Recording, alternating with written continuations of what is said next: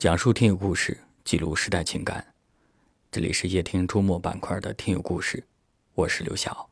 晚上十点向你们好。每个周末我们都会挑选听友的来信和大家分享。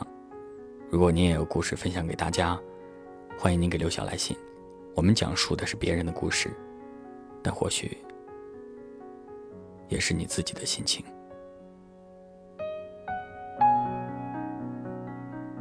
这周我收到了一位名叫莱西的听友来信。他在信中给我讲述了他身边的一个事情，他的一个表姐。他的这位表姐婚姻非常的不幸福，主要的原因当然在于男方不顾家庭、不求上进、缺少责任感、责任心。但他同时也觉得，表姐的这段不幸福的婚姻，表姐自己也有很大的责任，因为在婚姻当中。她太没有自我了，丈夫想做什么，她都不管，而且是不敢管。即便明显做错了，她也只能够在心里忍受着。所以她在信中说：“女人，你要在婚姻里学会强一点儿。这种强，并不是争强好胜，更不是强悍，而是一种夫妻之间的彼此尊重，能够把各自的心里话顺畅的表达出来。”如果夫妻之间连正常的表达和交流都有问题的话，那这段婚姻是不平等的，不平等就没有尊重，没有尊重和平等，这样的婚姻不幸是必然的。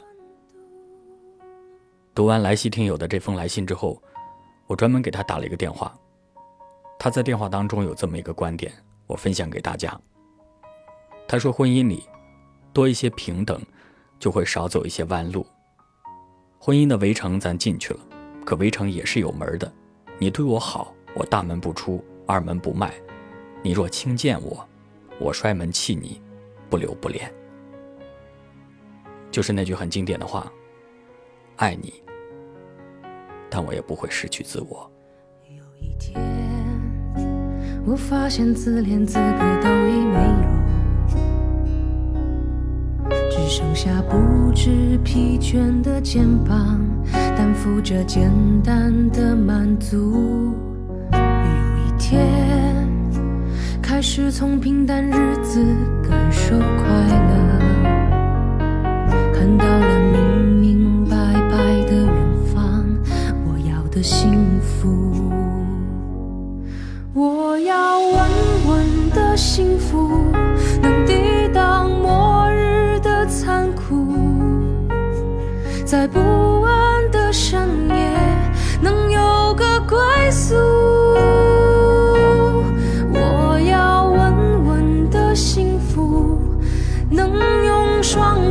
去碰触。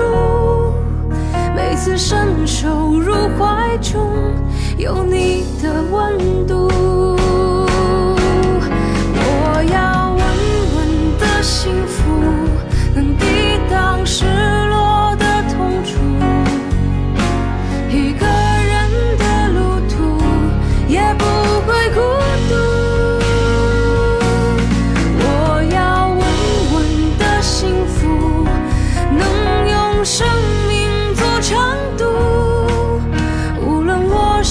在何处都不会迷途，我要稳稳的幸福，